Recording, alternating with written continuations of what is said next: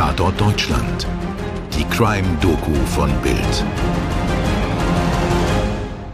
Willkommen zu einem sehr außergewöhnlichen Mordfall. Mein Name ist Mirko Kasimir. Und ich bin Toni Heyer. Und wie immer könnt ihr diesen Podcast kostenlos hören.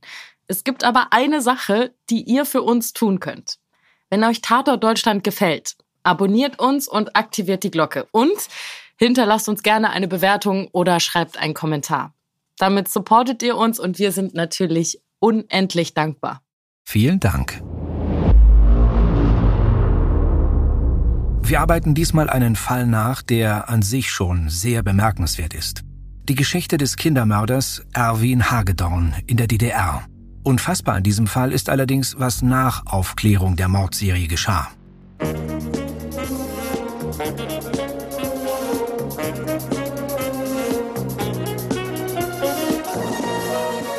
Nachdem ich vergeblich den ganzen Nachmittag nach einem passenden Jungen gesucht hatte und zwei Versuche fehlgeschlagen waren, kam mir der Junge am Abend sehr gelegen, um meine sexuellen Handlungen an ihm durchführen zu können. Ein überführter Mörder musste in der DDR als Schauspieler in einem Lehrfilm über die eigenen Taten mitmachen, bevor er hingerichtet wurde. Während die Todesstrafe altertümlich daherkommt, sind es die Ermittlungsmethoden nicht. An dem Fall arbeitet einer der ersten Profiler der DDR. Außerdem scheut sich die Polizei in diesem Fall nicht, sich Material über ähnliche Verbrechen aus Westdeutschland zu besorgen. Mirko, legen wir also los. Im Frühsommer 1969 machen Waldarbeiter im brandenburgischen Eberswalde, eine Autostunde nordöstlich von Berlin, eine grausige Entdeckung.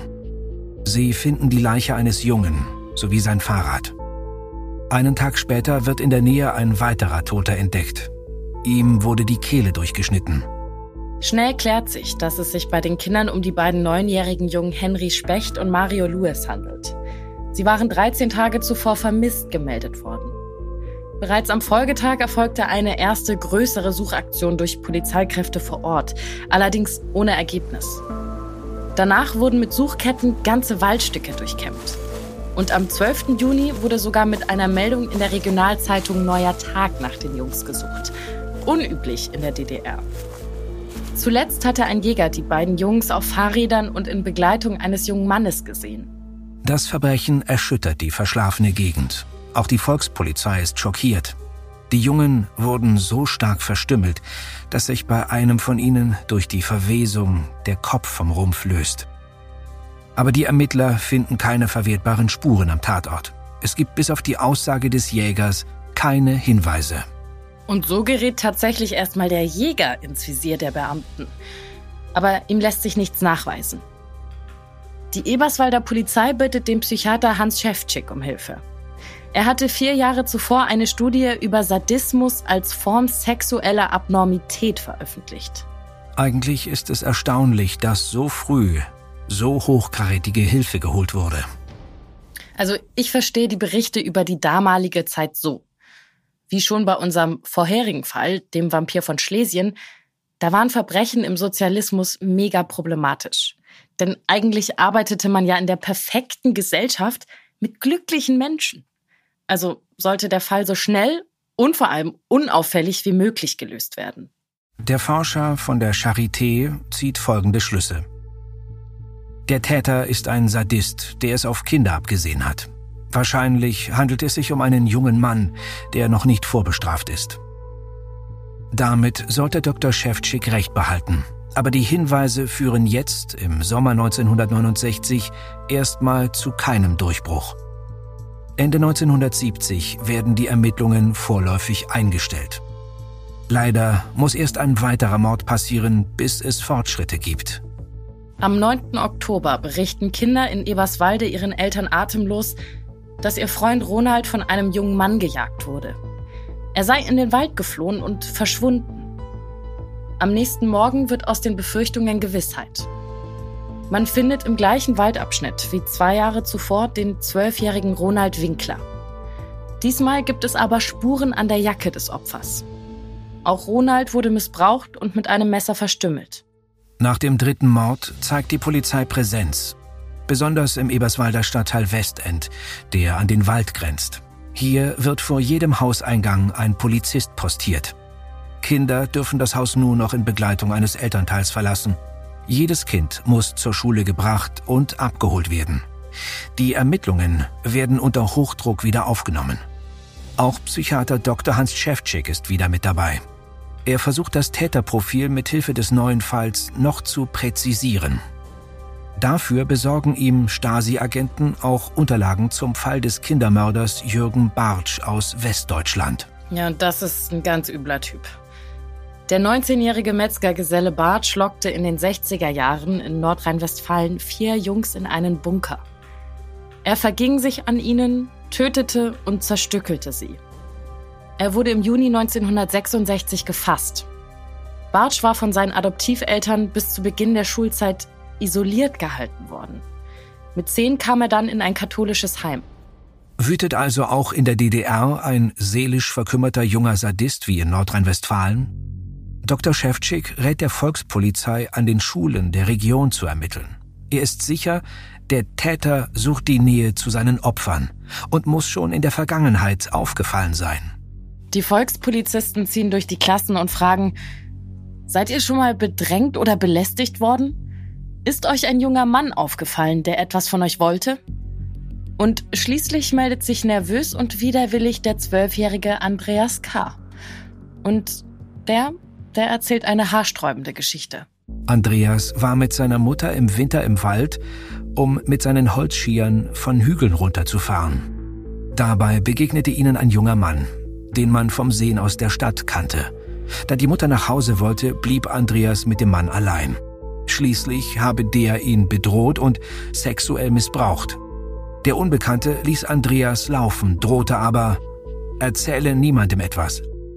Das ist der Durchbruch. Andreas kann sogar beschreiben, wo der namentlich nicht bekannte Typ wohnt. Die Polizei bereitet den Zugriff vor. Und durch den Blick ins Melderegister weiß sie jetzt, der Mann heißt Erwin Hagedorn. Er ist 19 Jahre alt und Kochlehrling in der Mitropa Bahnhofsküche. Er wird am 12. November 1971 verhaftet.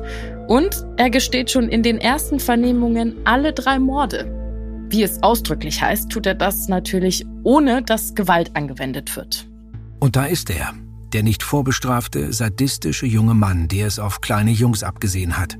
Wie vom Psychiater Dr. Schäfczyk von der Berliner Charité vorhergesagt.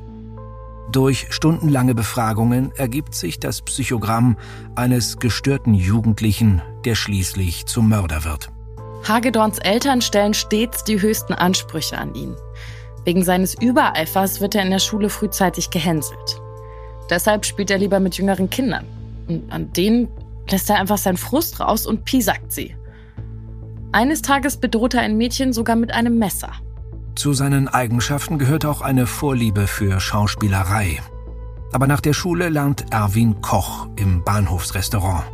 Wieder gilt er hier schnell als Wichtigtuer und Einzelgänger. Er hantiert gern theatralisch mit Messern herum. Erwin zimmert sich eine Hütte im Wald und lockt mehrfach Jungs dort hinein, um sie zu missbrauchen und zu quälen. Der zwölfjährige Andreas war nur eines von vielen Opfern.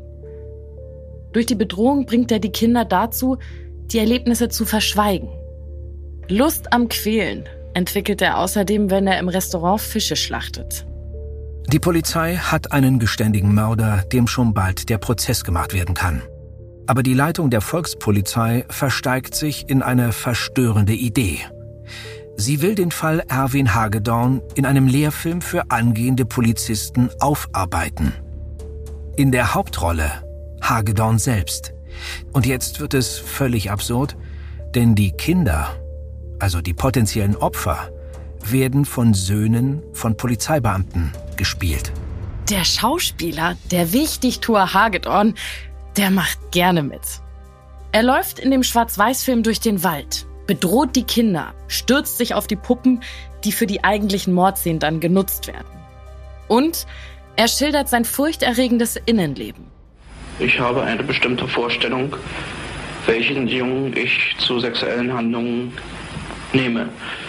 Charakterisieren möchte ich diesen Jungen, dass er seinem Alter entsprechend eine Größe, seine Größe sein muss, dass er nicht zu mager oder zu dick ist, dass er nach Möglichkeit keine abstehenden Ohren hat, kein Brillenträger ist, dass sein ganzes Wesen kindlich ist. Auch seine Schilderung der Mordszene ist zum Gruseln. Seit dem Verlassen der Wiese hatte ich ein steifes Glied, das heißt, ich war äh, sexuell erregt. Aufgrund dessen, dass sich der Junge weigerte, meine Aufforderung nachzukommen, stach ich zu. Aufgrund dessen, dass der Junge dann nur versuchte, um Hilfe zu schreien, schnitt ich ihm noch seinen Hals durch. Zuvor wickelte ich aber mein Taschentuch um meinen linken Daumen und drückte ihm die Kehlkopf ein. Im Film geht der Mörder auch darauf ein, wie ihn das Töten der Speisefische ankickte. Dieses Fischeschlachten hatte für mich keine sexuelle Bedeutung, jedoch war es für mich eine innerliche Genugtuung zuzusehen, wie sich die Karpfen bzw. Aale mit ihren Tode kämpften, wobei ich dann die Aale den Kopf abschlug und ich bevorzugte besonders gerne große Aale zu schlachten. Karpfen haben ja allerdings nach diesen nach den Abstechen kein langes Leben mehr, aber Aale.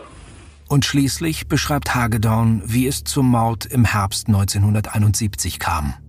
Der Fall und die grausamen Details aus dem Film, die empören den damaligen Regierungschef der DDR Walter Ulbricht aufs äußerste. Er besteht noch vor dem Prozess darauf, dass Hagedorn hingerichtet wird. Jede Möglichkeit einer Begnadigung soll ausgeschlossen werden. Wenig überraschend fällt deshalb am 15. Mai 1972 das folgende Urteil.